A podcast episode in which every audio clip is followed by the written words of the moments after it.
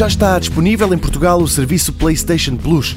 O anúncio foi feito ontem pela Sony, que diz que os jogadores nacionais que aderirem passam a ter acesso imediato a mais de 600 jogos do tempo da PS4, mas principalmente das consolas mais antigas, como a PS3 e a PlayStation 2.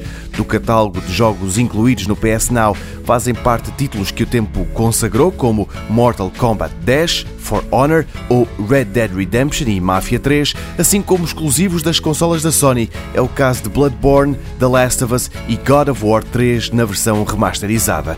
Entre 600 jogos, escolhas não faltam. Quem aderir ao serviço de subscrição nem tem de se preocupar com o espaço ocupado pelo jogo nas suas consolas. O PS Now funciona por streaming na nuvem, sem que seja necessário ter a versão física ou digital de qualquer um destes jogos. E na verdade, nem é preciso ter uma consola PS4, porque o serviço também é compatível com computadores Windows e permite que os jogos corram mesmo em PCs.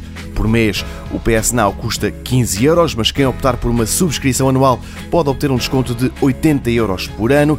Quanto a análises ao novo serviço da Sony, as críticas não têm sido radiantes. O Engadget, por exemplo, no mês passado dizia que o PS Now ainda não é suficientemente bom, sublinhando que o catálogo precisa de ganhar mais jogos de qualidade. Já o Tech Radar dá-lhe 3 estrelas e meia, argumentando que a subscrição é cara e que o serviço é mais pensado para quem gosta de jogos antigos.